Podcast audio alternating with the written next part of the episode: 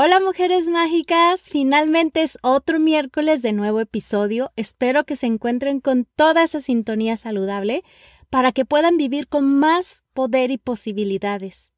Hoy tengo el honor de tener una invitada de lujo en el podcast y que espero que la disfruten como yo la disfruté. Y muchos de los temas que hablamos aquí los puedes encontrar en la guía Menopausia Integral y abordarlos mucho más a profundidad. Te recuerdo que ya la puedes comprar en edusantibanes.com diagonal ebook. También puedes encontrar el enlace en las notas del programa. Y bueno, no sé si alguna vez has notado cuando una mujer entra a una habitación y la ilumina. Cuando una mujer ilumina una habitación, pienso yo que está emitiendo una especie de electricidad que es atrayente, es inspiradora y también puede hacer que todos los, que la rodean se sientan mucho más vivos. Y por supuesto que todas queremos ser esa mujer y estar alrededor de ella, especialmente si tiene un mensaje importante que está trayendo al mundo o alguna contribución a la humanidad. Y definitivamente, esta mujer que hoy tenemos de invitada se nota y su presencia está teniendo un impacto en muchas mujeres. Ella es Sonia Laura, una mujer que ilumina. Para mí Sonia es una diosa, es una mujer medicina. Ella es una mujer sabia, visionaria y podría atreverme a decir que vidente, intuitiva, sanadora, mágica, toda una sacerdotisa y poseedora de la verdad. Espero que disfrutes el episodio de hoy. Comenzamos.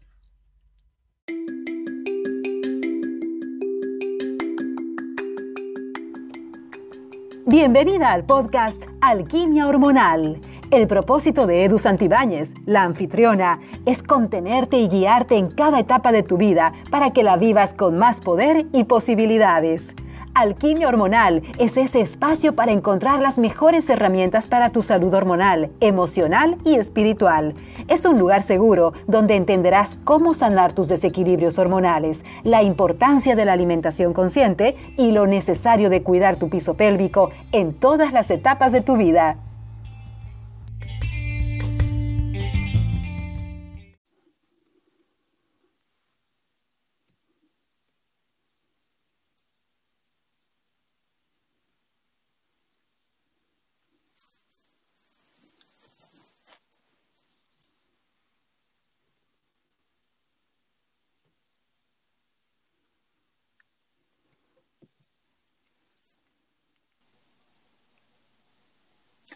Hola, como ya escucharon en la introducción, hoy tengo el honor de entrevistar a alguien a quien admiro mucho, que es mi musa y mi, y mi guía sobre todo, y espero que esta entrevista les brinde las herramientas para conectar con esa mujer sabia que ya habita en ti. Hola, mi querida Sonia, muchísimas gracias por ser parte de Alquimia Hormonal. Mi queridísima Edu, feliz de estar contigo en tu podcast que Sé que siempre te has esforzado por hacer cosas de calidad, brindándole a las mujeres, bueno, la mejor opción para vivir una vida sana y disfrutar también de la vida. Creo que esa es mi misión con Alquimia Hormonal y también yo, sobre todo también como mujer y como health coach. Así es que muchísimas gracias, Sony. Y, ya comenzando con las preguntas, porque tengo muchísimas y quiero que no las pueda contestar todas porque creo que cada una de las que tengo aquí ah, son muy importantes y, creo que nos van a servir de guía para poder conocernos más y para poder ah, realmente ah, guiarnos y conectar con esta mujer y sobre todo que nos nutra no solamente la parte emocional, sino también espiritual, que creo que eso es lo más importante. Entonces, antes de comenzar con todo esto, ¿nos podrías compartir también un poquito de tu experiencia de cómo viviste la perimenopausia, la menopausia o cómo vives la posmenopausia? Algo resumido para que yo sé que todas somos diferentes y que obvio que a lo mejor lo que te sirvió a ti puede o la forma en que tú como lo viviste no va a ser la misma, pero de alguna manera algo que nos guíe o que nos inspire a buscar nuestro propio camino y, saber abrazarlo de una manera que sea deliciosa para cada una de nosotras. Eh, fíjate, Edu, que eh, tengo 62 años, entonces soy médico de profesión. Eh, en mi tiempo, por decir así, hace, mm, bueno, o sea, no teníamos todo el conocimiento que se tiene ahorita como que era un periodo especial, era un periodo maravilloso, como el que tengo yo ahorita, la conciencia que tengo ahorita. Entonces, cuando empecé eh, eh, la perimenopausia en un principio, no, la verdad, yo, Sonia, nunca le di, le presté a la atención. Era como parte de mi vida. Lo que sí te puedo decir ya cuando empezaron a instalarse los bochornos, yo los amé. Y vas a decirme, ay, ¿cómo los amaste? Sí, yo los amé. Era como que, bueno, para empezar, déjame decirte que para mí era bien importante la menstruación, porque era para mí signo de que todavía eh, tenía hormonas, que todavía mi piel se nutría, que tenía todo, todo, todos los, eh, los beneficios que nos da la juventud de las hormonas, ¿no? Entonces, mm, yo terminé, la, mi última menstruación fue casi a los 55 años. Empecé a los, a la menarca fue a los 9. Entonces, mm, fue hasta los 55, entonces yo no, no vi tanto ese cambio. Los bochornos sí empezaban, que es uno de los temas más así como que más característicos. Y yo decía, ahí vienes, y yo lo abrazaba el bochorno y luego lo soltaba. Sabía que se iba a ir. Nunca luché con eso. Me mantuve ocupada, trabajando. Y yo creo que en ese tiempo tenía una cantidad de, de tensiones, eh, vivía mucha tensión emocional en los negocios, eh, separaciones, miles de cosas, y no me dio tiempo, la verdad no me dio tiempo. Cuando ya se va, yo dije yo, ah, perfecto, no lo sufrí tampoco. Y fue un estado también como que muy delicioso. No todo mundo lo vive así. Y no tuve la fortuna de haberme preparado en mis ciclos tampoco. Entonces, para mí, vivir ahorita ya en esta etapa de, de, de, de la menopausia plena, que ya van a ser todavía no son los 10 años de, que fue mi última menstruación, estoy empezando el camino de la, de la anciana, de la Crohn. Y déjame decirte para cerrar este, esta experiencia, eh, hay una frase que me encanta de Clara Castellotti que dice, la menarca, con la menarca, la mujer entra en su propio poder. Con la menstruación, la mujer practica su propio poder. Con la menopausia, la mujer se transforma en el poder mismo. Entonces, ahorita vivo mi poder. Es increíble, pero vivo mi poder. En mi caso fue muy sutil la transición, realmente no la, la sentí. Y quizá porque soy una mujer muy intensa y me conoce, siempre estoy muy dinámica, muy ocupada y, y no nada más en cosas que me instruyan. Parte de, mi de ese tiempo fueron las, las cosas más difíciles, como te decía, el divorcio, la separación, la escasez, cerrar negocios. Entonces no se me juntó tanto con esta parte emocional, hormonal, era más fuerte los problemas que vivía, ¿no? Entonces no me di chance eh, en mi caso. En mi caso así fue y ahorita pues lo estoy disfrutando, la verdad increíble, porque cada vez conozco más esta, esta maravillosa forma de ser de la mujer anciana. Y digo anciana porque así, así se le dice, no es como la mujer sabia. Hola, Cron. Hola, Cron. Es por eso que, que creo que esto era justo para ti, este episodio, ah, porque sé muy bien que entiendes y vives y transmites este conocimiento. alguna vez leí que cuando uno reconoce su espíritu, uno empieza a sintonizar con la naturaleza eterna, que algo maravilloso sucede y es cuando uno pierde el miedo de envejecer, porque me imagino que, como usted sabe, vivimos en una sociedad, especialmente la occidental, donde siempre ah, dignifican mucho a la juventud y, la mujer constantemente tiene el miedo de envejecer porque no quiere perder como pues obvio, todo, todo mundo somos seres sociales y todo mundo queremos la atención y el amor de, de alguien y tenemos, escucho, también va en mí, que tenemos ese miedo de perder esa atención, ese amor, porque estamos envejeciendo y al, al leer estas palabras se me hizo tan precioso. Entonces, mi pregunta es, ¿cómo podemos sintonizar auténticamente y profundamente con nuestro poder espiritual? Esto que leí yo, que se me hizo tan, recogedor, tan, tan, como que era un, había un, una esperanza. De que no solamente somos lo físico, sino que, que el, nuestro espíritu ah, es mucho más importante que todo esto que es lo de afuera. Exactamente, así tú lo, acabas de decir. Eh, la sociedad eh, no, no es bien, la, la no es bien recibida en la sociedad de cierta manera. Es como ya lo viejo, lo pasado, lo que no aporta, lo que no tiene utilidad. Y incluso cuando yo estuve con mi maestra en esto, Miranda Gray, que tomamos el taller de Cron, ella quería hacer unas cartas de Cron y su mismo asesor le decía, ¿qué? Eso no se va a vender, o sea, porque quería mujeres jóvenes, ¿no? Y está muy discriminada esta parte. Sin embargo, es. la parte de más poder, porque es mirar hacia adentro. La Cron te lleva a mirar hacia adentro. La Cron, la anciana sabia, la sabiduría, te lleva al interior y te lleva al interior en cada ciclo menstrual. Si tú te conoces y conoces esta parte sabia en ti, esta anciana, porque es el recogimiento, es lo más, lo más íntimo. Si la reconoces en cada ciclo menstrual, estás preparada para vivirla en plenitud cuando llegue y despedir todos los demás arquetipos de una manera amorosa. Entonces, para mí el autoconocimiento es la clave, es la clave para poder sintonizar con esa parte espiritual tuya que realmente es hacia adentro, es, es, está ahí viva, está latiendo y está esperando que la encuentres, es, está ahí y te nutre, te nutre todo el tiempo. Así es, así es.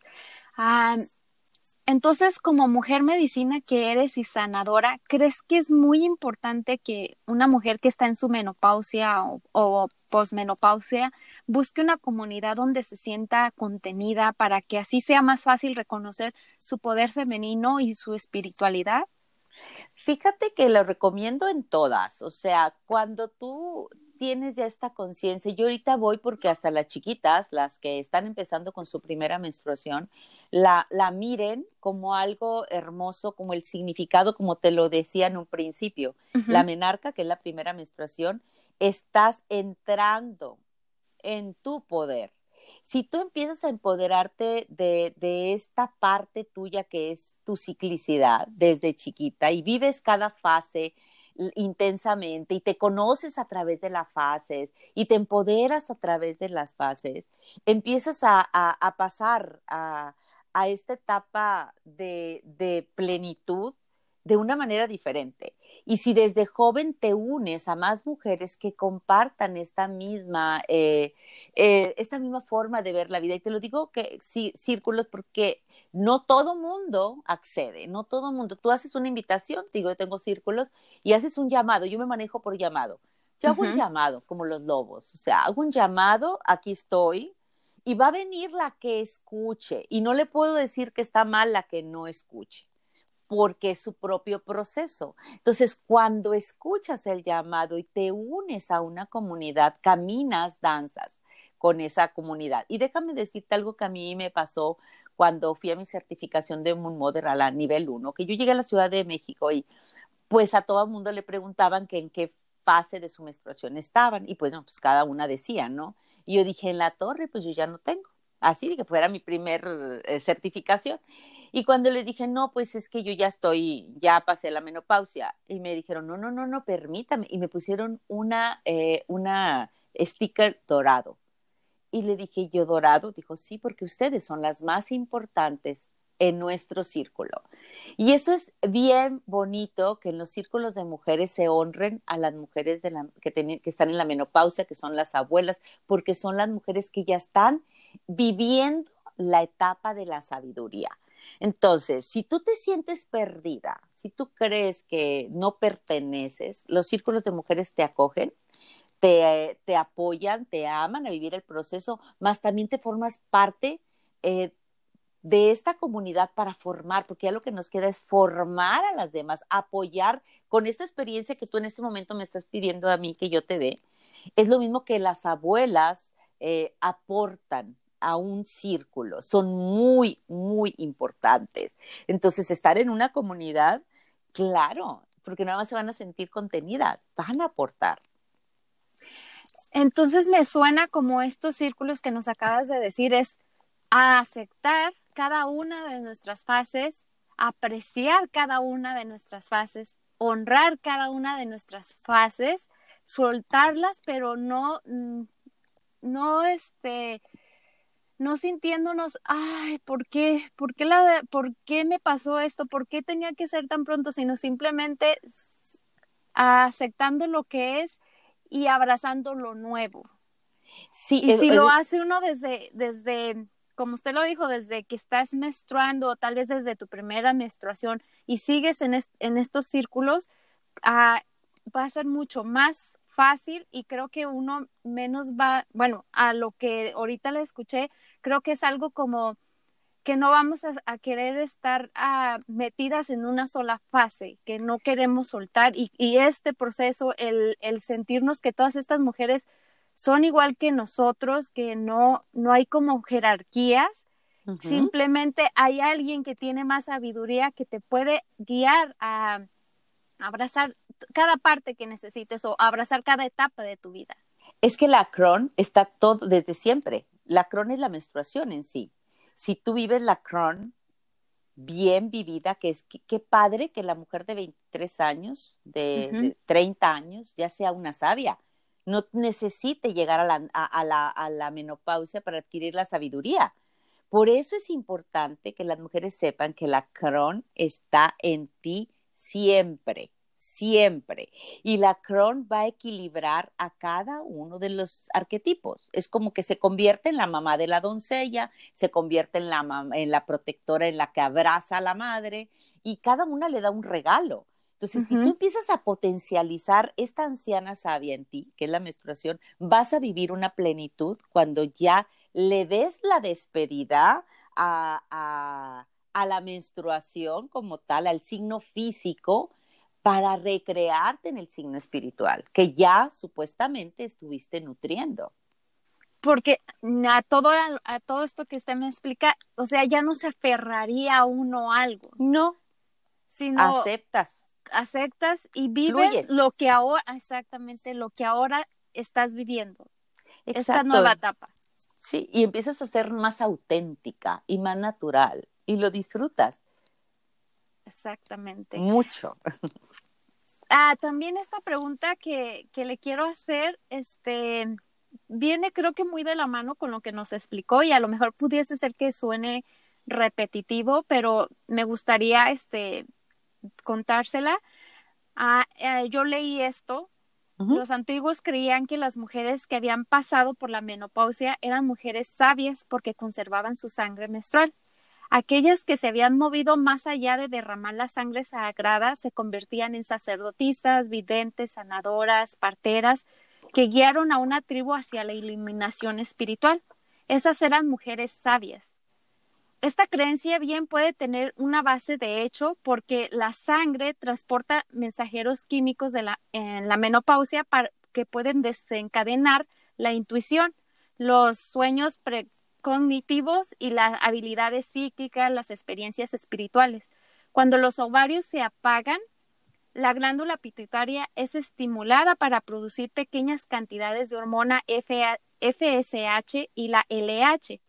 La glándula pituitaria está centrada o está situada en el tercer ojo, que se supone es un punto de enlace espiritual en la frente. En el oriente o en la India se le conoce como el tercer ojo, que es el Aina Chakra. Está vinculado en la percepción psíquica y espiritual. Por lo tanto, parece que las mujeres pueden ser más conscientes espiritualmente en la menopausia, ya que es cuando se activa el tercer ojo. Así es que, Sony, dígame qué opinión tiene al respecto de esto que leí. Bueno, mira, sabes que soy médico de profesión.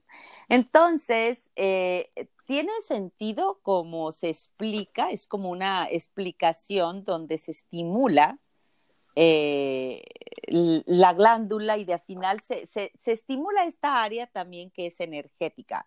Hace poquito escuchaba a Joe Despensa hablar acerca también de un fenómeno parecido que no precisamente sucede en la, en la menopausia, sino que era a través de la respiración al elevar la energía eh, kundalini, que también hace despertar esta parte, ¿no? Así es. Eh, entonces, eh, sí es importante que, que, que, se mire desde este punto y desde lo que habían visto antes nuestras, las culturas anteriores, ¿no? Al final, lo que lo rescatable es que todas las mujeres que entran en la menopausia eran consideradas como sabias. Sí. Más, hay que entender que la sabiduría viene de la vivencia. Tú sabes que las abuelas siempre tienen el mejor consejo, eh, son la gente que vivió, o sea, las mujeres que tenemos esta, esta etapa ya vivimos. Y ya fue como haber mirado el, todo lo, lo, que nos sucedió y haber dado una interpretación diferente de eso y tener la libertad. Eh, ahora, otra cosa, cuando tú estás transitando en esta edad en esta nueva edad, es, de mayor plenitud y sabiduría, no nada más implica que el cambio se limita a que ya no hay sangrado físico. Ellos lo dicen que guardaban la menstruación, así lo dicen. Al final ya no se produce menstruación. Mas no nada más se transforma el campo físico, también se transforma, transforma el cuerpo mental, el cuerpo emocional y el cuerpo espiritual, hablando desde el punto energético, no desde el punto o de, de lo físico, de los órganos. Energéticamente cambia tu, tu sistema y, y la energía fluye, fluye. Yo soy muy sanadora energética, entonces sí creo profundamente cómo vamos, lo que vamos adquiriendo, la sabiduría que vamos adquiriendo, va de, capas en capas, o sea, desde el cuerpo físico, emocional, mental y espiritual. Y, va, y vamos creando un halo de sabiduría alrededor. Entonces, tanto la estimulación de la glándula como la energía, como la Crohn misma, nos habla de que estamos en una etapa de plenitud porque todo el mundo piensa que la decadencia, no, es la etapa de la plenitud, es la etapa de la maduración física, mental, emocional y espiritual. Entonces ese es un regalo, ese es un regalo esta etapa. Y que otros lo puedan mirar así es una bendición. Nuestra cultura, desgraciadamente, como lo hablábamos, no lo mira así. Más eh, la mayor parte de las generaciones los ancianos formaban parte del Senado, del cenáculo, de, los asesores. Las mujeres eran las del oráculo, de hecho las pitonisas eran las que daban, las únicas que podían interpretar el oráculo de Delfos. O sea, e, e, e, es una sabiduría que va teniendo la mujer y que la puede tener en cualquier etapa de la vida. Mas cuando ya cumples con esta parte, se convierte en ese estado de vida diferente, porque ya no está sometida ni a querer quedar bien con nadie, donde ya no estás en la etapa de crianza, donde tampoco te interesa la pareja, como andar consiguiendo pareja, como que ya estás en paz. Y aquí vale de, de veras decirte que la cron es como el invierno, es, es esa energía que declina. En el invierno quieres estar recogido, estar adentro, estar cálido, ¿no? Es el lugar donde ya todo lo externo se retira si tú te fijas en Navidad, quieres estar en tu casa, no quieres estar afuera. Quieres estar recluida ahí, viviendo, viviendo una parte tuya. Es la invernación. La cron la invernación, por eso es la sabiduría. Incluso también, es, eh, si lo, lo comenta mucho esto Miranda, es como estar en el mar es la marea baja, donde cuando se va toda el agua aparece todo lo que reluce, todo aquello que las conchas, los cofres, todo lo más maravilloso. Entonces, estamos hablando de una etapa, una joya en la vida de una mujer. ¿Ok? Una joya, la, de veras, es disfrutar esta etapa. Una anciana se mueve lento, se mueve tranquilo. Ella, ella no está interesada en el movimiento de los días. Ella está, con en el presente en el presente. Entonces, dime tú si cualquier, eh, cualquier cultura que no tuvo esta, que no vivenció esto en estas mujeres, no las tomó como alguien muy importante o como sabias. Entonces podemos hablar en todas las etapas, te digo, desde lo físico, lo fisiológico, lo espiritual, lo emocional, es una etapa maravillosa.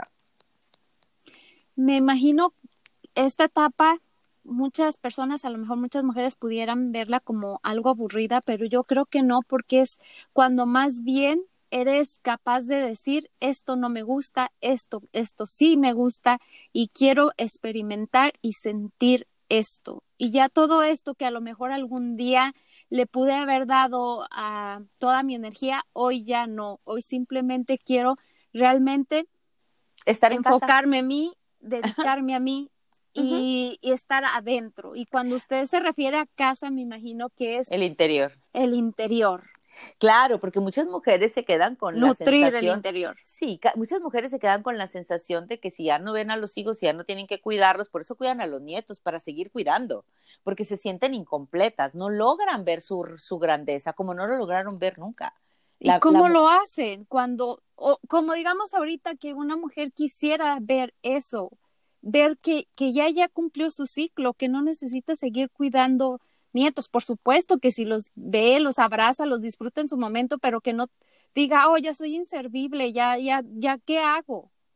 Híjole, el poder mental, ¿no? O sea, sabemos que la mente, y más si vienes de, de situaciones de violencia, de, de, matrimonios o parejas que te bajaron la autoestima, que nunca reconocieron tu, tu grandeza por ser mujer, porque es un don tener un hombre que diga mi mujer, es una mujer y respete su feminidad.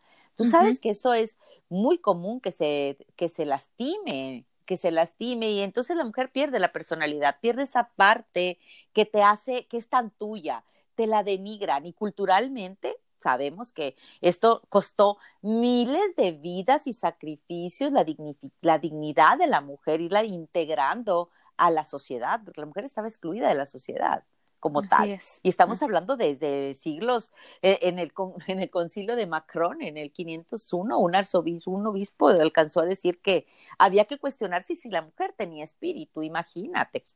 O sea, eran esas cosas y en la Edad Media estaba totalmente prohibido que la mujer estudiara, la mujer podía ser eh, asesinada por su esposo, o sea, la mujer tenía tantos límites y, y, hubo millones de mujeres que se pusieron, de veras dieron su vida para integrar, integrar la dignidad que ahora nosotras tenemos el privilegio de expresarla, nuestra identidad, nuestra feminidad y todo lo que somos, y no lo agradecemos y tampoco lo integras porque todavía está ahí machacando el eco del maltrato psicológico y físico que sufrieron nuestras ancestras. Así es. ¿Sabes, Sony? Se me viene este una historia de una mujer que a mí me dejó así como súper impactada, con la boca abierta y que me hace reflexionar mucho. La persona dura muchos años casada, pero tuvo un matrimonio realmente era abusada emocionalmente.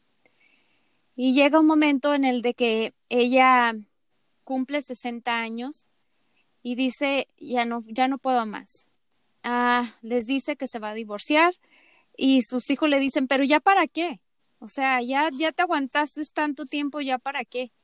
Y dijo, para los minutos que me queden de vida, así sea un minuto o así sean 10 años, lo que sea que todavía me quede de vida, quiero realmente disfrutarme y hacer las cosas que realmente amo y me apasionan. Ah, la, señora deja al Señor y se puso a estudiar italiano. Nunca lo estudió porque su marido le decía que eso era algo inútil, que para qué quería, que era una tonta, bla, bla, bla, bla, bla. Total que estudió italiano y no solamente estudió italiano, se fue y conoció Italia y pasan cinco años y la señora está haciendo y se siente súper exitosa y se siente en paz y se siente alegre porque finalmente hizo lo que ella tanto quería.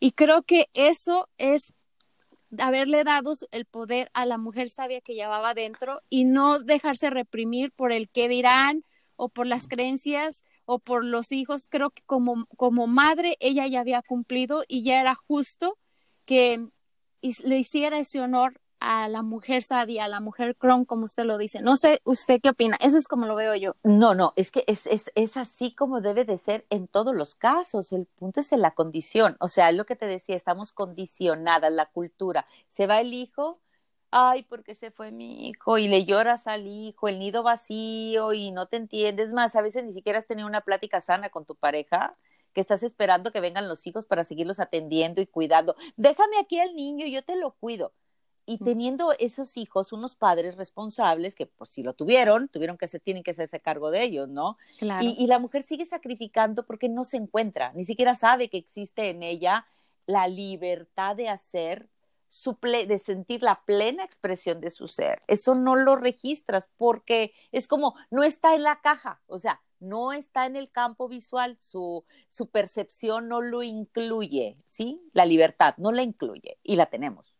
Y pues ya yo conozco mujeres que hacen alianzas ya con sus esposos también de la edad y deciden ambos ser libres en el aspecto de que cada uno buscar aquello que les gusta, que con amigos, que estudiando, que viajando, y no tienes que divorciarte. Claro, Necesitas claro. llegar a ese acuerdo con tu pareja o irlo platicando donde ambos se van a permitir ser, porque ¿qué pasa mucho, ah, Edu, cuando el hombre se jubila? Quiere estar todo el día en la casa. Así es, La porque ellos entra- anduvieron afuera. Ajá, la mujer entra en crisis. En Claro. una jubilación, la mujer entra en crisis porque donde no lo tenías ocho horas del día en tu casa, ahora lo tienes todo el día, moviéndote las cosas que tú tienes, haciendo cosas que, es más, llega un momento en que la mujer, nomás de verlo, ya está así, con los pelos parados, irritada, porque ya, ya la, la irrita la energía. No es lo mismo cuando llegaba, "Ah, ya llega tu papá, ya sabes que le das de cenar y se va a poner tele y se va a dormir, que es lo típico, ¿no? Entonces, no, lo tienes todo el día allí y preguntándote.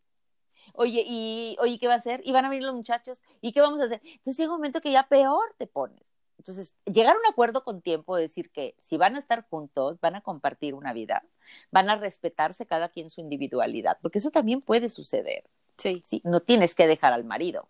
Y espero que si durante los años de casado tuviste ese diálogo con él, puedan entenderse en esta otra etapa. Ojo, que las personas no todas lo hacen. Sony, creo que hay algo también muy importante de, de recalcar es que como vamos creciendo, también así vamos cambiando nuestra, nuestra forma de pensar. Entonces, sí, a lo mejor un tiempo como pareja o como mujer, querías algo en la vida, querías estar con tu pareja, pero hay cierto momento en que igual la espiritualidad crece y ya es algo diferente. Entonces, creo que eso es muy importante dejarle decir a- dejarle saber a tu esposo que haya comunicación. Mira, en estos momentos yo estoy necesitando esto, yo sé que tú en estos momentos necesitas esto o yo pienso o yo dime qué es lo que tú necesitas para poder llegar exactamente en un punto justo donde tanto tú hagas lo que tú quieres y yo también. Exacto. Ese es el diálogo que debe de existir. En muchas ocasiones se van los hijos y los esposos ya no tienen de qué hablar. Exacto. Sí, sí me ha tocado ver muchas parejas así. Lamentablemente, o sea, yo antes de divorciarme, nosotros estábamos cenando y mi esposo nada más platicaba cuando llegaba el mesero. Y dices tú, ¿por qué?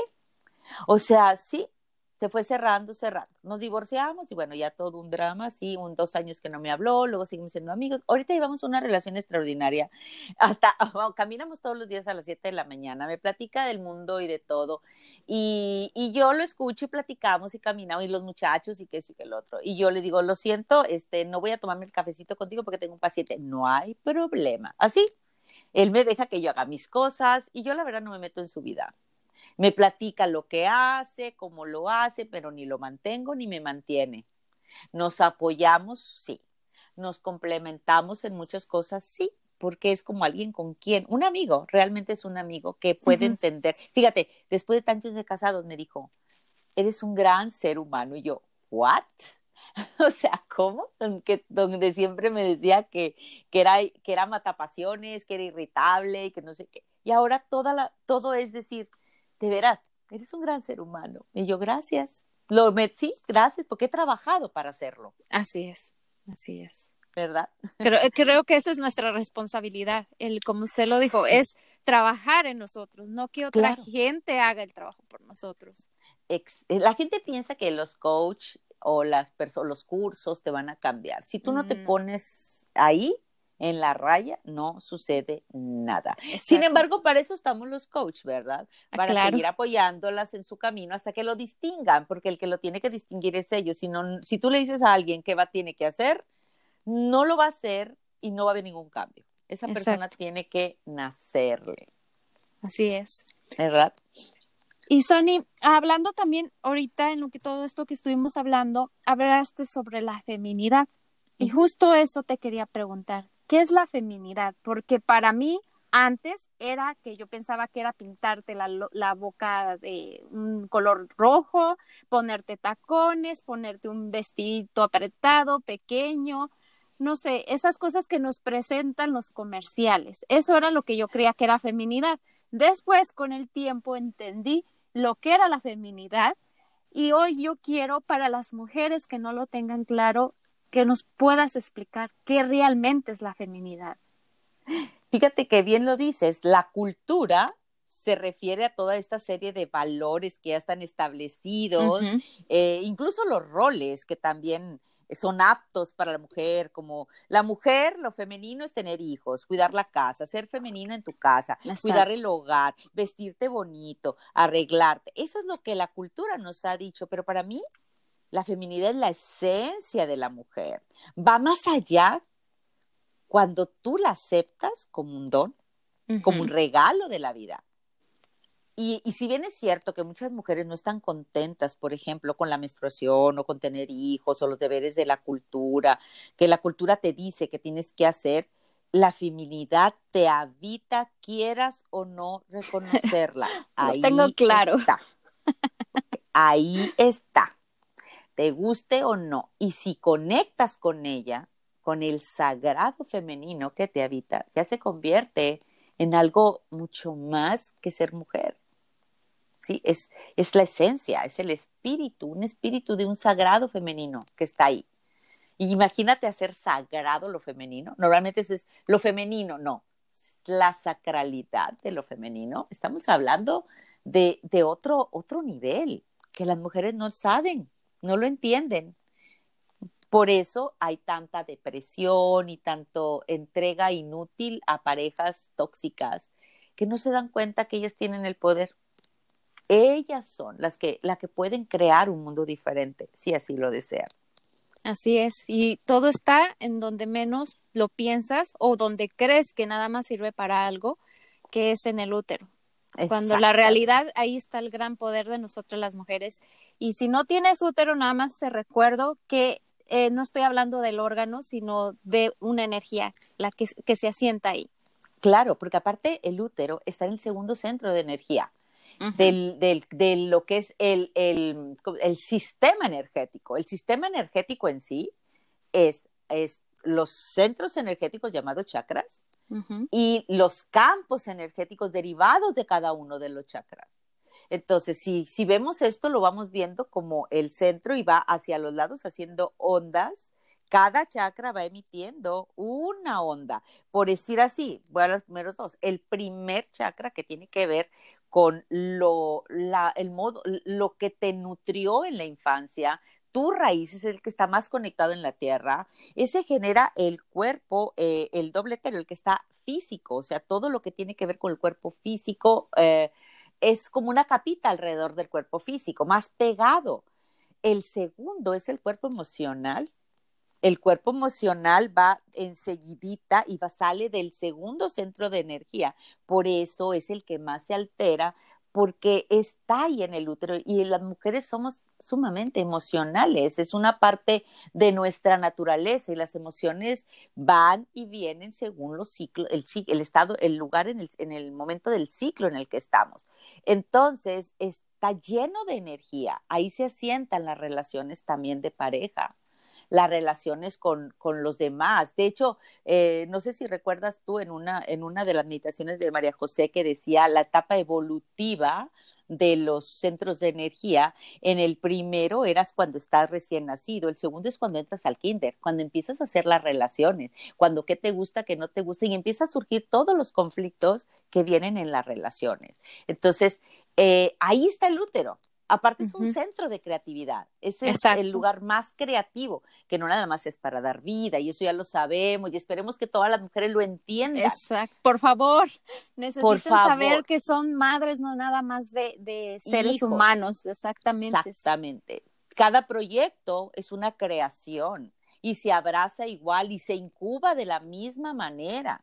Exacto. O sea, lo amas, lo ves crecer y, y ves sus primeros pininos en el, en el campo donde está, eh, está expandiéndose. O sea, y, no deben de sentirse indignas o no mujeres o no femeninas porque en esta vida o no han podido tener un hijo, o sea, y quizá a lo mejor desbloqueando eso puede que la energía fluya, si es que así es su destino. Ojo, a veces vienes a aprender eso.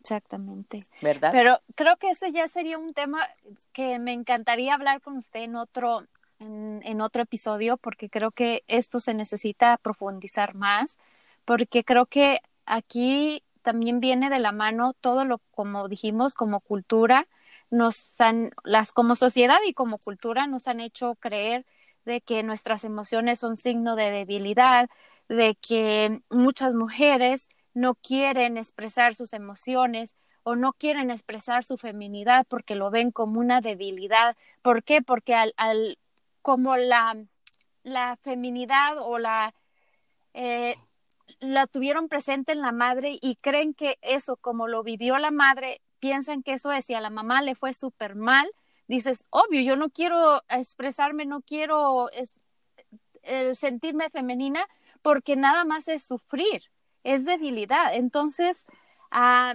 creo que me encantaría que habláramos sobre este tema a más a profundidad, creo ya en otro episodio, porque creo que esto da mucha tela de que cortar, porque muchas gente, muchas mujeres más bien rechazan la feminidad como cuando usted lo dijo, no tiene nada que ver con el, las cosas que nos han dicho culturalmente. No. Y ahorita que hablas de emociones, de los es que en los, en los ciclos, en el que la menstruación no nada más es, es la, la única, te digo, el único signo físico, estamos hablando de todo un ciclo menstrual donde, en donde cada, cada fase, la preovulatoria, la ovulatoria y la premenstrual, tiene diferentes emociones, despierta diferentes emociones. Entonces, claro que vas a estar eh, cambiando en emociones porque es la energía que está en ti. Si no la conoces, estás eh, fuera, estás, ahí sí estás out. Por eso estás descontrolada. Si las conoces, las puedes integrar, que no estamos hablando de cambiarlas. Las emociones no se cambian, ni se destruyen, ni se controlan. Ni se evitan, exacto. No, se integran, no se gestionan ni se integran. Eso es lo más valioso. Entonces, si, si, y otra cosa, ¿eh? las emociones es lo más honesto que tenemos, Edu. Así es. Nada más que no la reconocemos te duele, tienes una emoción, no, eh, o sea, las emociones y la reacción en el cuerpo. Te duele el estómago, ahí hay una emoción, ahí está, ahí está. Tienes que manejarla, tienes que... Y así hay miles de cosas que estamos en otro mundo y necesitamos integrarnos y todo está en nosotros. Así es. Y Sony, ya este, para terminar de hacerle las preguntas, porque yo me encantaría aquí hablar horas y horas, pero ah, tenemos un, un límite de horario y quiero terminar con todas las preguntas porque creo que son muy importantes. Para usted, ¿qué es una diosa? Híjole, mira, el término, o sea, culturalmente el término diosa se ha relacionado a las figuras femeninas porque ellas poseían una virtud o una cualidad eh, eh, según las diferentes religiones o culturas, ¿verdad? Y eso las hacía como inalcanzables, ¿verdad? Que a ellas se les veneraba. Ellas tenían, y ellas tenían una historia. Si te fijas, cada, una de ellas tenía su historia, como las diosas griegas. Eh, cada una era el arquetipo de la madre, esta Demeter con Perséfone, o sea, Atenea. Ese era el prototipo de las diosas. Tenían un logro.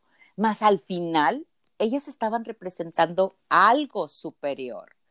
Entonces, para mí una diosa es un estado del ser, es algo superior en mí, esa parte que me conecta y me hace diferente, me hace, me hace ese cambio. Dice, todas las mujeres, de todas las mujeres tenemos una historia también. Y hemos, hemos de cierta manera, eh, somos parte de esa historia que nos ha dignificado y también no tenemos que ser, estar en Grecia o en ningún lado, ni nadie nos tiene que hacer diosas, me la tengo que creer yo. Muchas veces han creado de estas historias dramas y solamente ha sido aprendizaje que te hace llevar a esta parte de sabiduría, de entendimiento, que te convierte en una diosa. Entonces, para mí la diosa es tan humana tan humana como las que reverenciaban en cualquier lado, ¿no? Como tan sublime. tan sublime, o sea, la diosa es humana y todas las diosas, tú, yo tengo oráculos de diosas y todas las diosas parten de una historia humana, porque yo no me puedo creer que tengo talentos, que tengo cualidades, que tengo dones, que me pasaron cosas, que caí, que toqué fondo, que me levanté y que ahora estoy, porque no puedo creer esa, esa energía que también hay en mí y que me convierte también en una diosa. Y me convierte más en diosa cuando yo hago sagrado mi proceso de vida. ¿Y cuáles son las diosas que representan esta etapa de la vida, que es la menopausia? Eh, mira, una de las que a mí más me encanta es Estia, que es de cierta manera la diosa del hogar. Ella era hermana de Zeus, ella era cuidadora del mundo interior y del fuego sagrado, por eso me encanta porque esa conecta mucho, mucho con esta parte de la crono, el fuego sagrado en el interior. Eh, ella, ella nos lleva a la esencia. Otra diosa también que me encanta es, es Inanna. Ella es una antigua diosa sumeria que, que es, es eh, a mí me encanta porque refleja mucho la historia de, por ejemplo, de Plutón. Plutón es de estar en las alturas, ir a las profundidades, a, tocar fondo y subir y emerger como ave fénix, ¿no? Entonces los escorpiones tienen esa cualidad, por decir así. Entonces Inanna, ella eh, abandona su lugar como la reina del cielo y baja al inframundo y se encuentra con su hermana, eh, Esquigal, y ahí ella la, le da muerte, ¿no? Y, pero para empezar, cuando baja Inanna al inframundo, ella la hace que tiene que ir quitándose los velos, diferentes ropajes, hasta llegar desnuda al inframundo. Y esa es la parte que Inanna nos enseña. Es, hay que quitarte todas esas creencias, tabús, eh, eh, todo aquello que no te permite renacer. Y entonces ella muere y renace. Por eso ella personifica el viaje de la heroína y del alma hacia lo más profundo y para volver, como todo héroe, con el tesoro de la sabiduría. Está también Hécate, que es una diosa griega de la luna negra. Ella era guardiana de la, intuición, de la intuición profunda, ofrece sabiduría también, y ella es una guía que te ayuda a atravesar este proceso de oscuridad. Y también está Kerdewen, que es una diosa galesa, y ella es guardiana del caldero de la inspiración. Me encanta de caldero de la inspiración porque así nosotros le decimos que el útero es un caldero, ¿no? y si hablamos de que ese es inspirador, pues me encanta, ¿no? Y es de la sabiduría, por lo tanto, entonces ella nos manifiesta mucho la creatividad y también eh, todo lo que es eh, destrucciones universales para, para hacer una transformación eterna. Esas son como que las cuatro diosas así principales que, que en esta etapa se viven. Me encantó la analogía de cada una de ellas, pero ¿cómo pudieran relacionarse sus cualidades de estas diosas con la mujer que está en la menopausia? ¿Cómo pudiéramos usarlas? Mira, por ejemplo, Estia. Si sabemos que Estia es la, la, de, la que cuida el santuario o el fuego sagrado, con ella puedes trabajar ese, ese cuidado de tu espiritualidad o ese estudio eh, en el que te vas a introducir para ir creando esta conexión espiritual de lo sagrado femenino, ¿no? Ella va a cuidar esa, ese fuego interior, esa sacralidad que requieres para poder dar vida acuérdate, ya no vas a dar vida a, un, a, lo humano, a alguien humano, sino vas a dar vida a tu, a, a tu, a tu sabiduría, que igual es, es igual de importante, o sea, hacer que eso se expanda. Si vamos con Inana, que también me encanta, es cuántas veces nosotros necesitamos quitarnos de todos, ahorita que te hablaba de la analogía, todos los, eh, los velos, tenemos que ir quitándonos todas esas creencias limitantes que no nos permiten sanar y regresar de una manera más luminosa, o sea, expresar nuestro ser, o sea, muchas mujeres se la pasan llorando y llorando y llorando por lo que pasó hace quién sabe qué tantos años. O sea, y Nana te va a llevar de la mano y te va a decir, a ver, esto te estorba, pero para eso hay que viajar hacia adentro, el viaje profundo. Y bueno, al, cuando conectamos, por ejemplo, con Hécate, que, era, es, es, la diosa, la guardiana de la intuición profunda, pues vamos a ir trabajando para despertar esa intuición y también toda esa sabiduría que tenemos, ¿no? Y la última diosa que te digo, que es ser de, bueno, nos ayuda a conectar con la creatividad de nuestro útero y la inspiración. Cada una, eh, de cierta manera, enriquece este proceso. Y Sony, ¿tienes algún ritual para celebrar esta transición que es de la perimenopausia a la menopausia?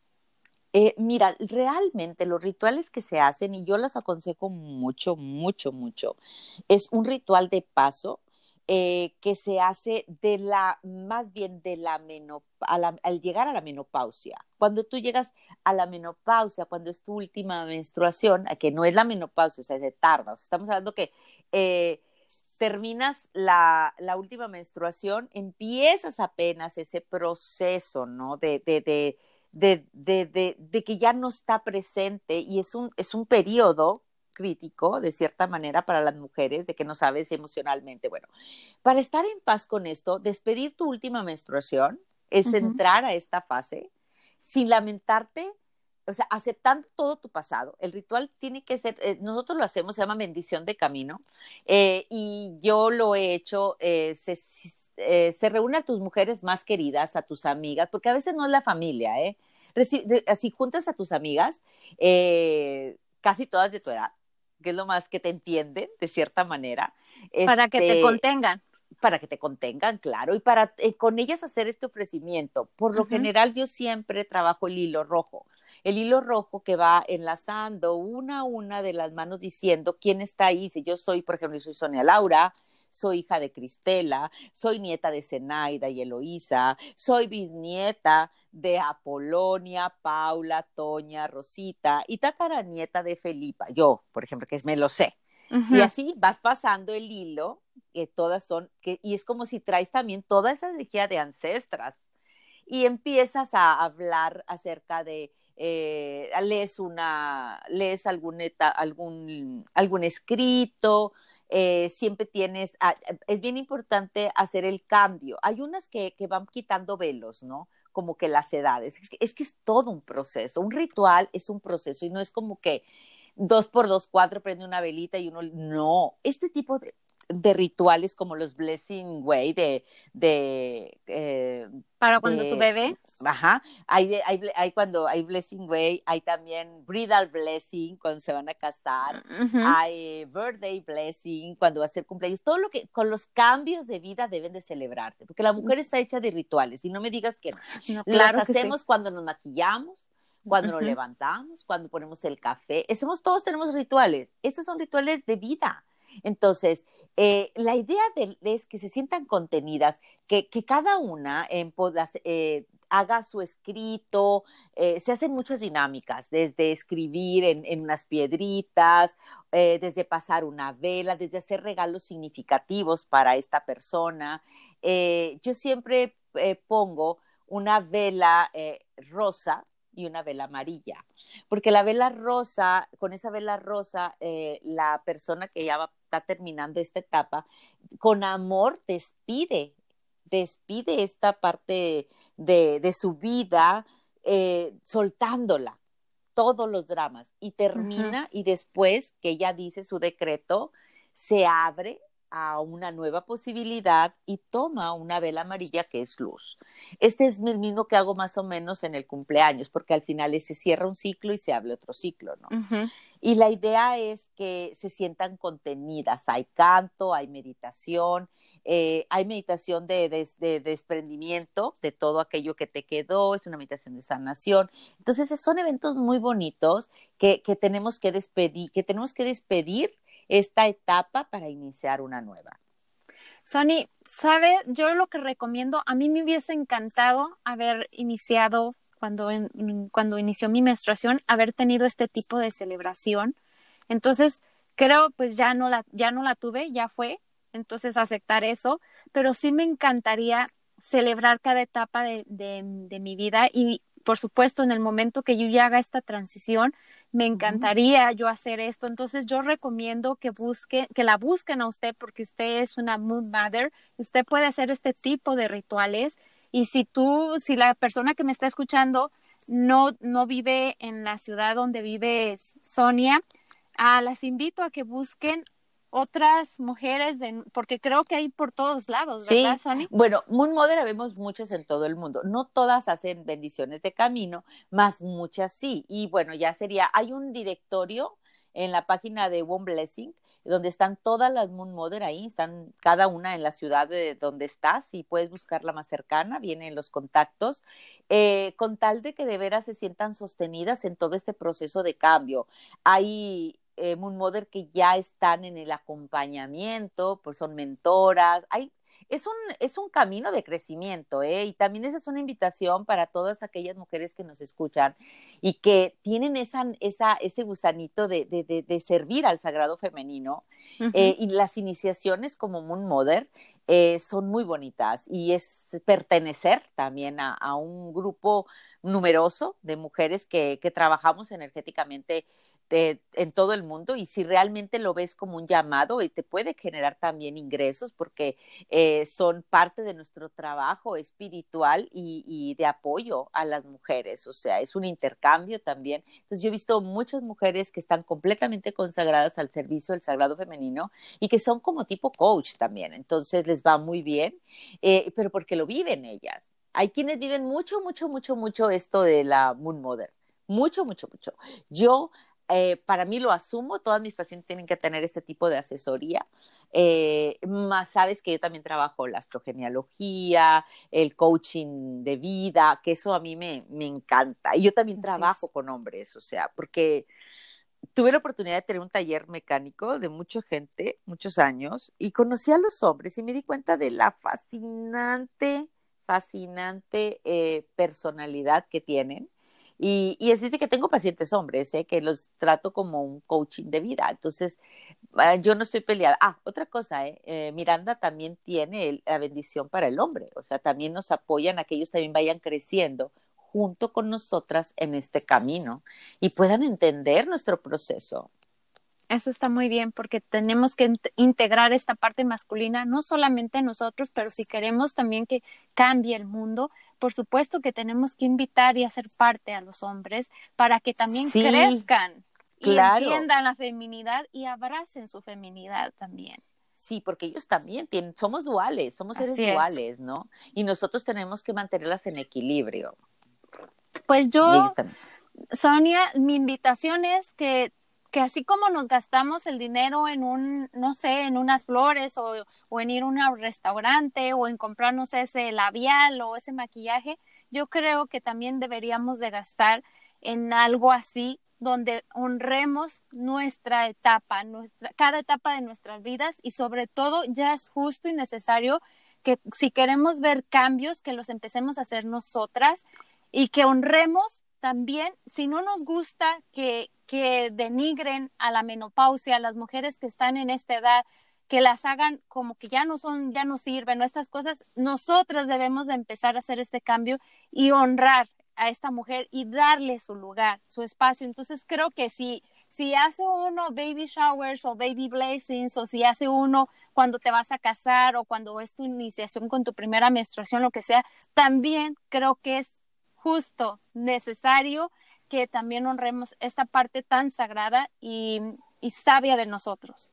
Así es, de veras que sí, sí, Edu, porque esa es la medida que te estás dando tu valor a ti y no nada más a ti, sabes, porque todas tus generaciones futuras van enriqueciéndose con las experiencias que tú tienes. Recuerda que como mujer traes, eh, le transmites tu energía directamente, no nada más a tu hija, a tus nietas, porque es por linaje femenino. Toda esa información pasa en la mitocondria. Entonces, lo que tú le pasas a tu hija, se lo estás pasando ya a tus nietas. Así es. Entonces, es maravilloso que tú vayas haciendo esa transformación y sanando muchos patrones que tenemos, creencias. Imagínate qué bonito es que empecemos a reconectar con aquellas mujeres sabias que, que, que, vivían una vida libre y que las cuales fueron crucificadas, ¿verdad? Más, eh, incineradas como brujas por el simple hecho de ser sabias. Ahora tenemos la libertad de serlas y todavía tenemos ese, ese prejuicio limitado. Exactamente. Entonces, danzar en el campo como mujeres sabias es maravilloso. En el Y campo bueno, de la vida. Así es, Ani. Y, com- y hay algo también que le quiero preguntar. ¿Cómo sanar el alma en caso que alguna mujer esté necesitándolo y esté en esta transición? Eh, eh, mira, los procesos, los movimientos, el alma tiene sus movimientos, ¿no? Ya eh, es, tiene, eh, yo para mí siempre he dicho que el alma tiene su aprendizaje. Si, si ella viene a aprender algo, por decir así, es como cuando tú quieres andar en bicicleta, lo aprendes, aprendes a andar en bicicleta y ya nunca vuelves a andar queriendo aprender. Para el alma es igual, vive una experiencia el alma porque al final se nutre de lo que tú vives, de tus emociones, de lo que tú generas, de, de toda aquella riqueza de la experiencia. El alma la vive, era como su aprendizaje y el alma queda en paz. El que no queda en paz es el ego nuestro. Nosotros somos los que quedamos dolidos, resentidos. El alma es, es una chispa divina, es una parte de Dios. O sea, Dios no está chueco, ni está abollado, ni, no, es una energía pura, es una conexión con Dios. Nosotros somos los que seguimos cargando el drama de las experiencias. Entonces, tendremos que sanar el ego que tenemos nosotros. Y para eso se requiere hacer una conexión realmente, ahora sí, con nuestro ser, con nuestra espiritualidad, con nuestra alma. Decirnos que nosotros no somos eso que nos está pasando. Nosotros no somos eso, es la experiencia de la vida. Hay una frase que dice, nosotros somos el, el lugar donde ocurren las cosas, pero no somos las cosas. Entonces, decimos, eh, sanar el alma, much- se refiere, eh, eh, hay mucha gente que lo usa así. Yo en mi, opin- en mi opinión personal es sanar nuestros dramas que no permiten el alma expresarse libremente. Ahora, hay movimientos, te digo, que se hacen porque también formamos parte de sistemas, sistemas no nada más sociales, sistemas eh, familiares. Y el alma del sistema, que es muy importante, tiene eh, patrones repetitivos. Y a veces tú no, tú crees que tú eres la única que estás viviendo esa historia, pero tu abuela también la vivió y la vivió tu bisabuela. O tu bisabuela lo hizo diferente y por eso la excluyeron y tú estás excluida de tu sistema. Entonces ya ahí nos metemos en otras cosas porque estamos hablando de alma, algo mucho más grande. Entonces, yo, yo pienso que la mujer que se quiere sanar de este proceso, más que sanarse es entenderse, conocerse, aceptarse, eh, ver sus, sus egos, qué es aquello que carga, cuáles son sus dramas, darle una, ser objetiva, porque, por ejemplo, yo le decía a una chica, es que me dejó, me, me dejó mi novio. Uh -huh. Le dije, no te dejó, se fue tu novio. Uh -huh. Y se queda, cambia. O sea, sí. pero estamos acostumbrados a un lenguaje que nos Porque tortura. ya no le das poder, ¿verdad? Exacto. Y dime, ¿eso es el alma? No, es nuestra creencia, nuestra forma en que, en que seguimos repitiendo patrones. Entonces, hacer altos y cuestionarnos, cambiar la interpretación de las cosas. Te lo juro que cuando hizo esa chica eso, hasta se sintió liberada.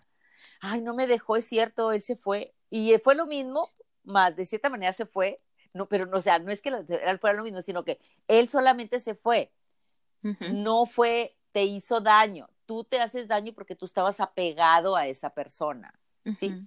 Porque aquí debemos de vivir sin apegos, de los apegos, sí. ¿sí? De los dramas. Entonces, y aparte le echamos más leña, nos, todavía nos sentamos y escuchamos una, una, una canción de esa pantanera que te hace llorar más y, y, luego sacas el tequila y le das, y, ay, porque, porque es bien sabroso, yo lo viví, bien sabroso estar en el dolor es como... En de modo víctima. Es sabrosísimo, hasta, hasta el ego te da, te echa aire así como negros hacia el lado para que te sigas sintiendo así. Y luego cuando te despiertes dices tú, ¿qué estoy haciendo aquí perdiendo el tiempo si puedo estar en otro lado disfrutando con mis amigos, viviendo la vida de mejor manera, ¿no? Entonces, más, te, entonces si ves la diferencia, es sanar el alma, es sanar nuestra, nuestras, mm, todos nuestros temas. Nuestra alma nos cobija, no, brilla, cuando nosotros estamos reflejando su esencia. Eso está brillosa, no la dejamos verse. ¿sí? En, esa, en pocas palabras. Todo mi, mi, mi ¿cómo se dice? Eh, arsenal de creencias y de dramas no dejan ver mi alma. Y yo pienso que mi alma está enferma y la que estoy enferma son mis creencias, nada más. Sani, yo también sabe cómo miro otra, eso lo que usted dijo es perfecto y, yo estoy de acuerdo con usted, pero creo que también algo que para mí sanar el alma, que al final de cuentas creo que va muy de la mano, es aprender a perdonar y perdonarse. Es parte del sistema de creencias. Siempre también estamos acostumbrados a ni siquiera mirar que todo es una, en la vida es causa-efecto, ¿no? sí, no es nada personal, ¿verdad? no, y aparte, hay, de veras, a veces esos que te dañaron son tus más grandes maestros. Exactamente. Digo, lo hemos vivido, ¿no? Sí, claro. De veras, son nuestros maestros que nos están mostrando algo y que nosotros estamos reaccionando y me siento, al final, este, tengo que perdonarte porque yo me siento víctima de algo que tú me hiciste. Sin embargo, yo tuve la elección de tenerte a ti como pareja, yo te elegí como pareja y también tuve la elección de decirte ya no quiero estar contigo, pero elegí seguir ahí. Entonces, pues se vio todo el drama y la violencia a la que yo me expuse. Entonces yo empiezo a tomar el control de mi vida y créeme que no hay tanto que andar perdonando a otros. Que sí te tienes que perdonar tú, sí. Porque el perdonarte tú es liberador. O sea, es también es pues nada más es, ni siquiera es como perdón, ¿sabes qué? Es como te reconoces, te aceptas, te empoderas y te liberas. ¿Sí? Exactamente. Porque me perdono por todo. Para empezar, ni siquiera sabes cómo se siente el perdón en ti. O sea, la verdad, yo lo, lo miro y digo yo, ¿qué tanto es el perdón en mí? No, es, yo reconozco esto, ya lo estoy trayendo al consciente, asumo que fui parte de este proceso, reconozco lo que aprendí, esto me empoderó porque me hizo ser así y ahora lo suelto amorosamente y me abrazo por ser la mujer que soy. Es muy diferente. Hasta sonó diferente. Sí, así es, totalmente. Y yo nada más algo que agregaría, y no porque lo, lo que usted nos dijo es perfecto, pero creo que algo que a mí me ha a mí me dio paz, tal vez a las demás personas nada que ver. Cuando me sé dar mis autoflagelaciones, lo que siempre me recuerda y como que me vuelve a traer a, mi poder es decir, ok, viví eso, Claro. Y aprendí eso y reaccioné o decidí tomar esta ah, decisión porque en su momento eso era lo mejor que tenía en mi mente, en mi conocimiento, en mi conciencia. Ahora a lo mejor ya no reaccionaría o ya no tomaría esa decisión, pero porque ahora ya sé más de lo que o ya he experimentado más de lo que en aquel momento experimenté. Y creo que eso me da mucha paz porque si no, seguiría autoflagelándome. ¿Por qué tomé esa decisión? ¿Por qué tomé esa decisión? Y creo que al saber que en, su momento esa fue la mejor para mí, ahora ya no lo es, pero en ese momento sí. Y porque tenías que vivir eso.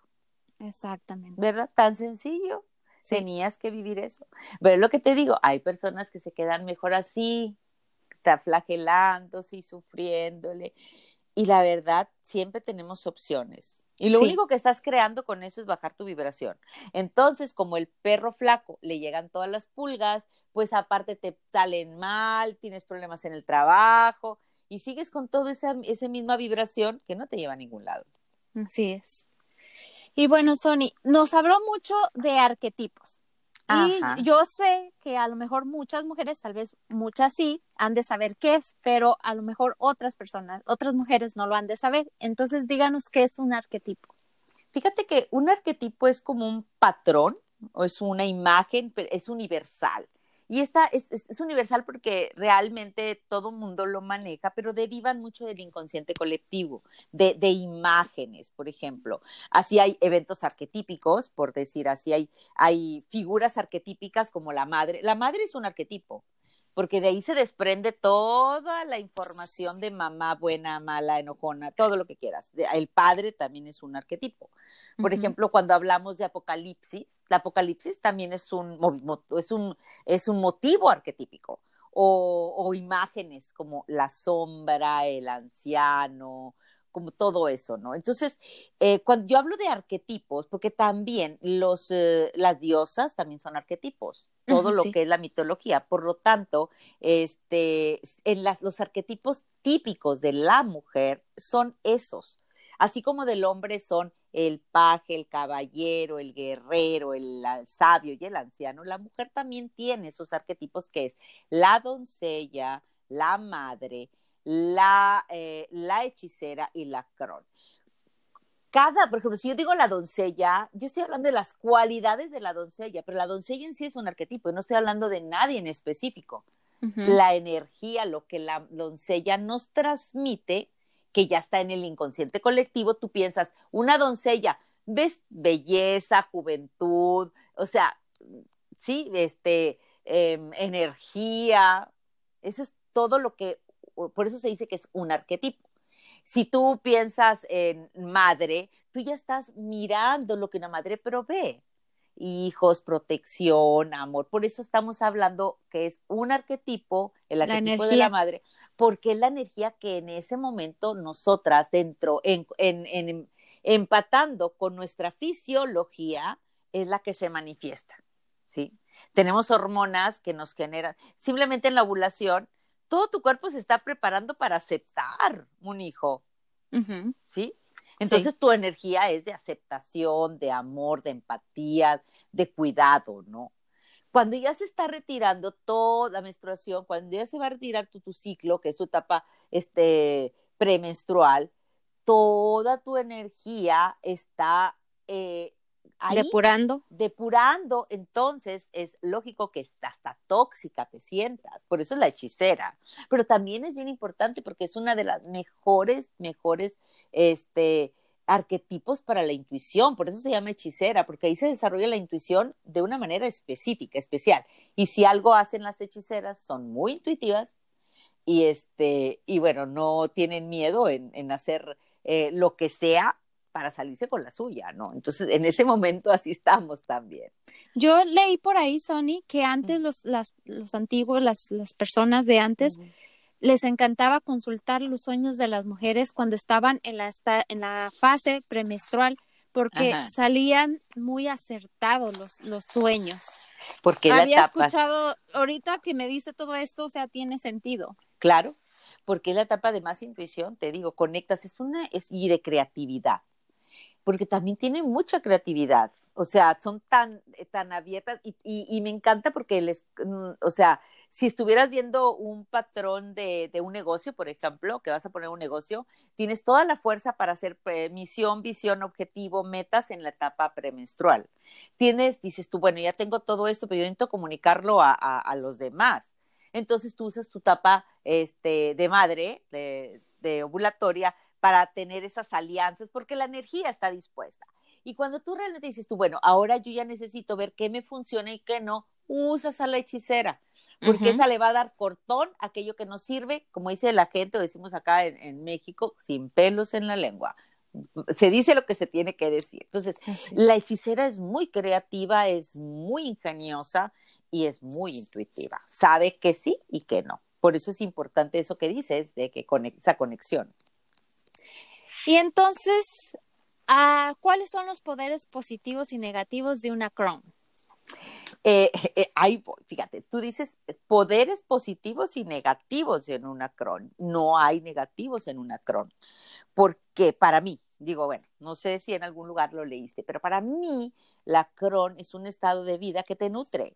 Porque la Crohn nutre, ya, ya te había comentado cómo nutre cada fase, cómo es necesaria la Crohn que tú lo, que, que la cron la relaciones con la menopausia, como que los, todo este tipo de eventos físicos, no tiene que ver con la parte espiritual que es la cron, porque la cron ahí está, ahí con ella vivimos, con ella, este, nos crecemos en cada fase menstrual y con ella expandimos en plenitud, con ella nos expandimos ya en la etapa de la menopausia. Entonces, la cron, eh, los, por decir así, eh, hay, hay una, analogía muy bonita que cuenta Miranda de que eh, es un, el camino, por ejemplo, de, de la cron, aunque es un camino de oscuridad porque vas hacia adentro, es como estar en un lugar como si estuvieras en un laberinto.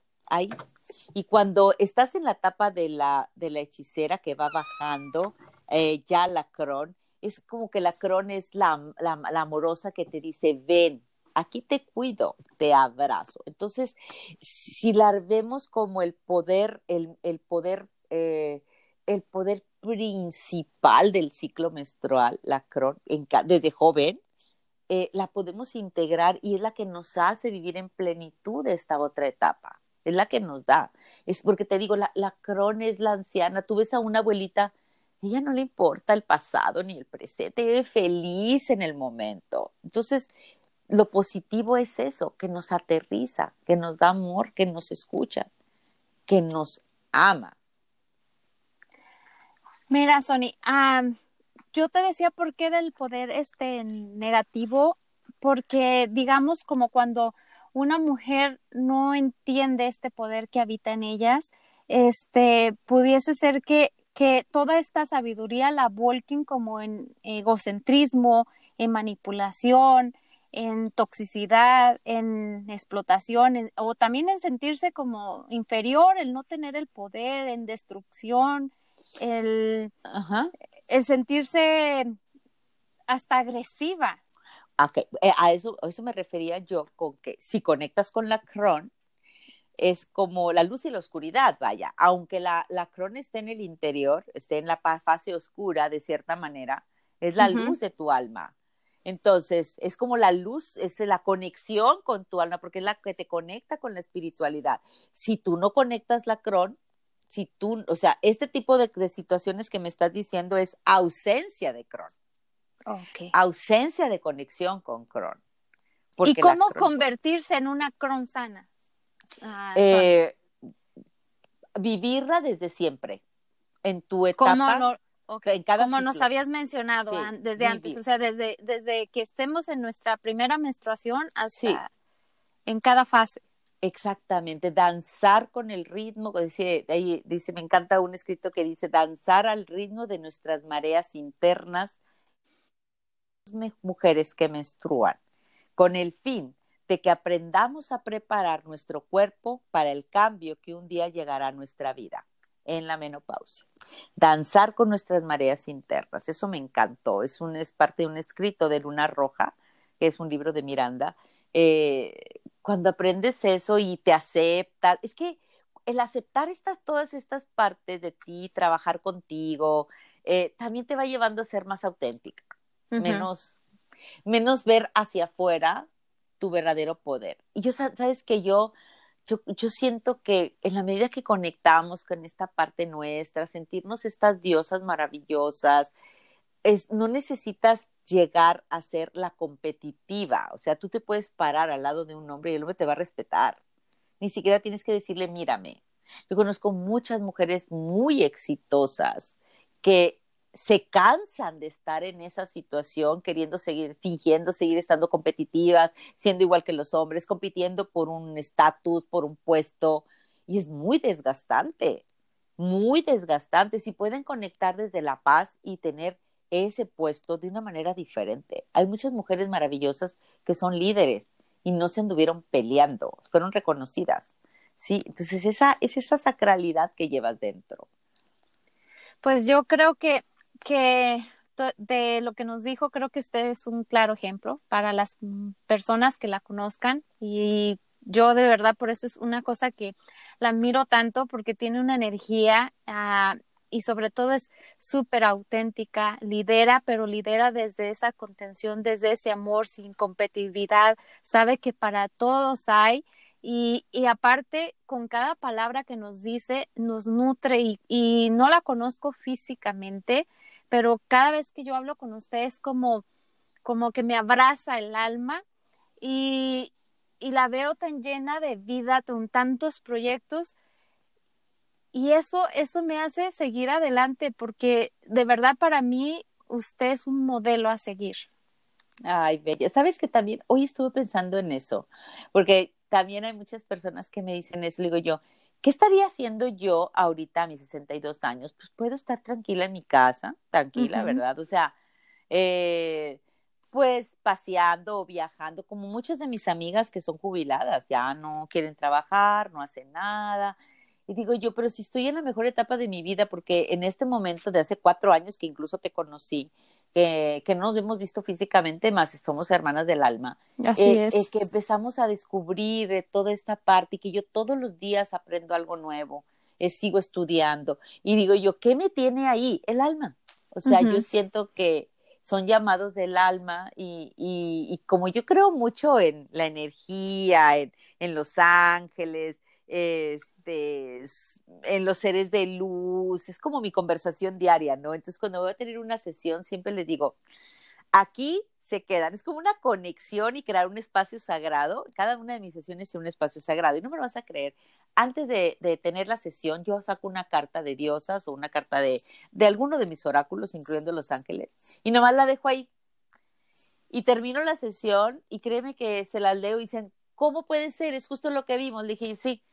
Y lo hago así porque cuando las tenía presenciales yo los dejaba que ellos sacaran la carta y se quedaban así como que, ¿qué pasa? Entonces, mi conexión con el mundo espiritual es muy mágico, es muy mágico. O sea, creo mucho en eso, soy mucho de rituales, de, de, de, de, sentir el elemento, de, sí, me encanta.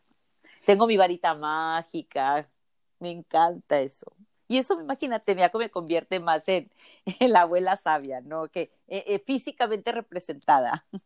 Sí, pero aparte es una energía de verdad que, que arrasa su energía. Yo creo, Ay, y sobre todo es por, por lo que usted acaba de decir, porque es auténtica y fiel a lo que usted siente y a lo que quiere vivir. Entonces, ah, ¿algún ritual o ceremonia que nos pudiera compartir para reconocer ese poder, ese poder de, de sabia? Eh, acuérdate que la sabiduría la tienes en tu menstruación, si lo vas a hacer desde joven, ¿no? Ok. Este, ahorita, ahorita, muchas mujeres ya no están usando toallas sanitarias, usan sus copas menstruales. Ujú. Y eh, la sangre que tienen en la copa menstrual, ellas, o sea, eh, yo no lo he vivido porque no me tocó vivirlo, pero si estamos hablando de empoderar esta parte de, del sagrado femenino, ellas con eso la siembran, siembran su luna, así se dice, en sus plantas y tú no sabes la hermosura de plantas que tienen.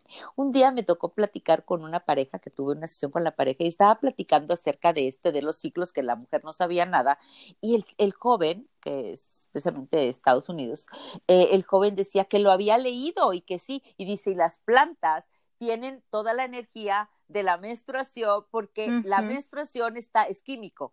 Tiene esto, esto, esto y esto. Y me quedé yo, mira, sabía todo. Y es cierto, es- la, nuestra menstruación es rica. Es Así es. rica, tiene muchos nutrientes y nosotros la tiramos porque, pues, obvio, no. Nos enseñaron Ajá, a que era sucio. enseñaron. Exacto, entonces las mujeres cuando siembran su luna, este, lo hacen así.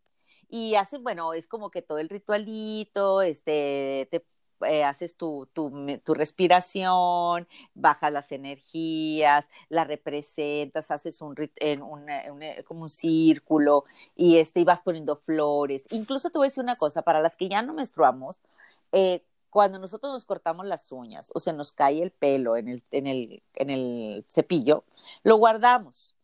Y en luna nueva, en luna nueva, porque es, la luna nueva representa a la menstruación, Sí. es la etapa de la menstruación. Hacemos la siembra de nuestra luna así porque es nuestro ADN, ahí va no, no tenemos menstruación, pero hacemos eso. Yo, Sonia, eh, tengo un árbol en mi quinta y ahí eh, lo pongo, hago un circulito de piedritas, también pongo unas florecitas, este, y hago el pocito, lo siembro, le pongo flores y le doy, siempre está esa, esa, eh, estas el cabello y las uñas y le pongo toda mi intención, se las ofrezco a la Madre Tierra y, y por todo lo que me ha dado, porque realmente la Madre Tierra nos da mucho. Así y ya, lo dejo así, le pongo una velita y dejo ya que se quede. Entonces es un ritual bonito eh, que pueden hacer las que están menstruando como las que no están menstruando.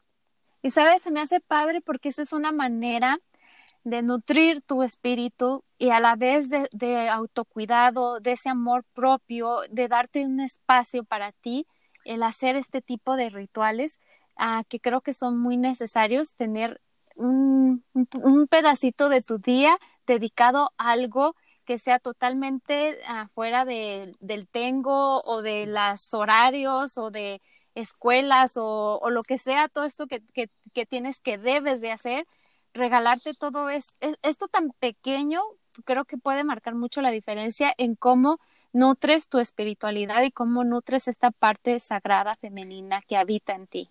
Igual la conexión con la luna llena. Recordemos que la luna llena es una fase de expansión que representa la energía de la madre y también tú sacas tus cuarzos, este, te das tus bañitos de luna, danzas a la luna. Es, es una conexión muy bonita, te conecta con la energía femenina. Así es. Entonces, Sony, ah, cree que es muy importante como mujer sabia o que, se, o que ya habita en la, en la posmenopausia o la menopausia, que encuentre un proyecto creativo que la nutra? ¿Cree que es muy importante integrar eso?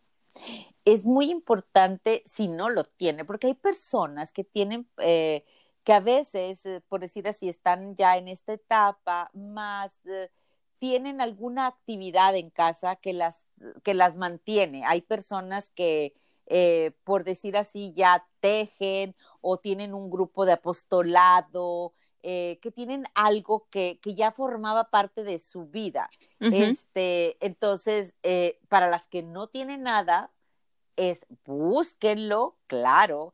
Hay muchos lugares donde puedes dar tu servicio o incluirte o estudiar. ¿Qué mismo dijiste tú de la señora, no? Que se fue a Italia estudió italiano y le abrió otro mundo, conoció otras personas, se integró y expresó toda su energía y todo su ser. Entonces es muy importante que mantenernos eh, eh, creativas. Mira, ahorita los 60 de ahorita son los, eh, son los 50 de antes. Entonces, todavía podemos este, vivir un, un, estado de climaterio de una manera diferente. Aunque ayer veía una noticia que dije yo, decía, decía, estos abuelitos necesitan vender estos hilos porque no tienen que comer, no sé qué. Tienen 62 y 65 años y dije yo, ¿what?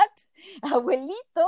Entonces, pues sí, hay personas que ya eran a los 62 años ya te veían en, otras, en otros tiempos como el abuelito, ¿no? y ahora sigue siendo la abuela más llena de energía, de posibilidades, de creatividad, todavía con ganas de dar al mundo.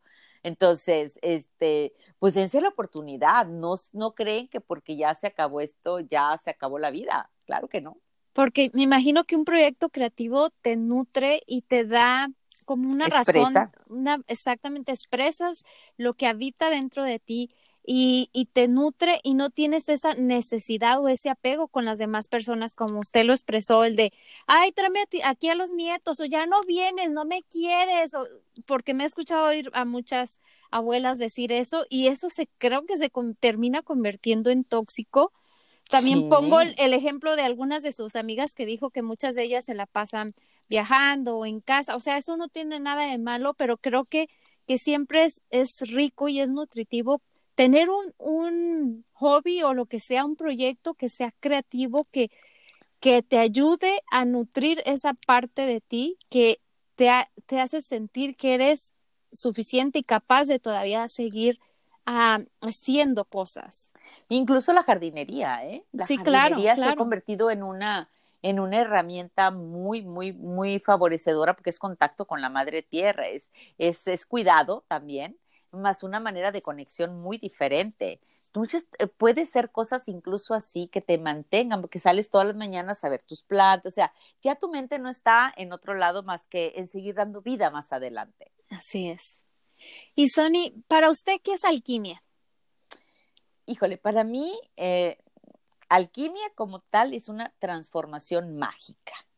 Es, es, es, una transformación donde usamos los recursos que, que tenemos, y los elevamos a una frecuencia superior. ¿Por qué? Porque así, así fue como se inició esta, eh, este proceso o como se le llamó, se le denominó a, a diferentes, este, eh, eh, ¿cómo se llama? Que, que, estaban de cierta manera elementos que estaban tratando de convertir. Para mí una alquimia que tiene que ver conmigo, con mi ser, lo que sucede todo el tiempo en mí es transformar, es una transformación mágica. Eh, que tiene que ver con, con lo que se tiene y de ahí se hace, su, se hace eh, una energía superior, se hace más grande, se transforma. Se transforma, exactamente. Uh -huh. Me, me, encantó la, su descripción. Y Sonny, ya por último, ya para cerrar, esta última pregunta, usted como mujer medicina y sanadora que es, ¿cuál es el mejor consejo que le puede dar a todas las mujeres que están ya en esta etapa de la vida o que están a punto de entrar a la menopausia? Eh, primero, cuando estás a punto de entrar a la menopausia, tienes que también aceptar la irregularidad del ciclo, porque uh -huh. es como que es lo que empieza como que a mortificarte, ¿no? Que, y, y, es un signo físico que está, no está, te sientes insegura, este, y que ojo, es, mientras no se retire la menstruación, tú tienes una, también puedes embarazarte si no te estás cuidando, o sea, claro. todavía estás entre el ir y venir, ¿no? Entonces, eh, eh, que, lo, que lo vayan mirando y que vayan teniendo esa sensación de ir soltando, que no pasa nada. O sea, entender que es un proceso normal también te da más confianza. No verlo como, como algo negativo, sino que es, es, es como abrir el cofre, es, vas a empezar a abrir el cofre del tesoro y viene lo mejor de la vida eso es como que lo que me encantaría que lo fueran entendiendo, porque una vez que ya las que ya están en la menopausia y no han tenido la riqueza de vivir este proceso así y se sienten ya muy secas o muy tristes, es, dense cuenta que son las golden. Son, yo sí digo, son la, las, las abuelas son las golden, las poderosas, las sabias y las que en una, en una, en una comunidad, en una familia, son las que más peso tienen aunque las abuelitas las tienen relegadas, en otras culturas, te digo, formaban parte de los cenáculos, de las decisiones importantes. Entonces, siéntanse así, las tomen en cuenta o no, con que tú te sientas y tú te realices y hagas lo que tú quieres también. Pero para, fíjate, es que es el clic. Yo voy a sentirme dueña de mi vida cuando yo me acepte ser dueña uh -huh, de mi vida. Así o sea, es. si no me lo acepto, voy a estar en el drama. Entonces, eso es importante, hacer el clic, el cambio y es liberación. Así, punto. Liberación y disfrutarlo. Así es. Bueno, Sony, de verdad fue un placer estar escuchando cada uno de su sabiduría, de sus palabras y de verdad agradezco en el alma que todo lo que nos compartió, todas las herramientas, ayude a las mujeres a reclamar ese poder femenino, esa sabiduría que ya habita en ellas y que realmente vivan la etapa, la abracen y, se construyan y ayuden también a las otras generaciones a, tomar ese poder. Antes de despedirnos, Sony, me gustaría que nos diga dónde la podemos encontrar uh, para todas las personas, todas las mujeres que nos están escuchando y que quieran ser parte de su comunidad y de sus círculos que son maravillosos. Déjenme decirles, chicas. eh, mira, yo soy, eh, soy en Facebook como Sonia Laura, Sonia MTZ. Eh, en, en, Instagram soy Canto Ártico y mi página es sonialaura.com. Eh, nosotros tenemos círculo de mujeres que se llama Raíz Pura, que lo hago en conjunto con una amiga mía sanadora de muchos años, Irene García Hinojosa, y nos encanta porque ella es una mujer joven de 36 años, me dobla, le doblo la edad, este, y hacemos buena química, somos muy amigas y no tenemos ningún problema, y ambas nutrimos un grupo ya de, en el chat tenemos como 150 mujeres, más a veces en las sesiones, en las presenciales iban como 80. como ahorita no hay presenciales, es online, van 25, ahorita tenemos uno el día, unos próximo ya vamos inscribiendo bastantitas que se van agregando. Tú sabes que lo virtual nunca va a ser igual que lo presencial, más también tú sabes que la magia ahí sí, ahí está, cómo no, sí se transforma uno. Así es que muchísimas gracias, Sony. Espero que no sea la única vez que, que venga y nos visite. Bueno, que hagamos otra charla en línea, porque de verdad que hay mucho para que, para hablar sobre esta transformación femenina, sobre cómo reclamar este poder olvidado, creo yo, o que nos dejamos manipular porque la feminidad era de una manera o, o lo sagrado no es de tal manera. Entonces me encantaría que para en otra ocasión pudiéramos hablar más a profundidad de lo que estuvimos hablando sobre, sobre la feminidad. Y bueno, de verdad que fue un placer enorme tenerla aquí y gracias. No, gracias a ti, Edu, y un saludo, un abrazo a todas las hermosas mujeres que te escuchan. Y ya saben, de diosa a diosa, bendiciones. Bendiciones.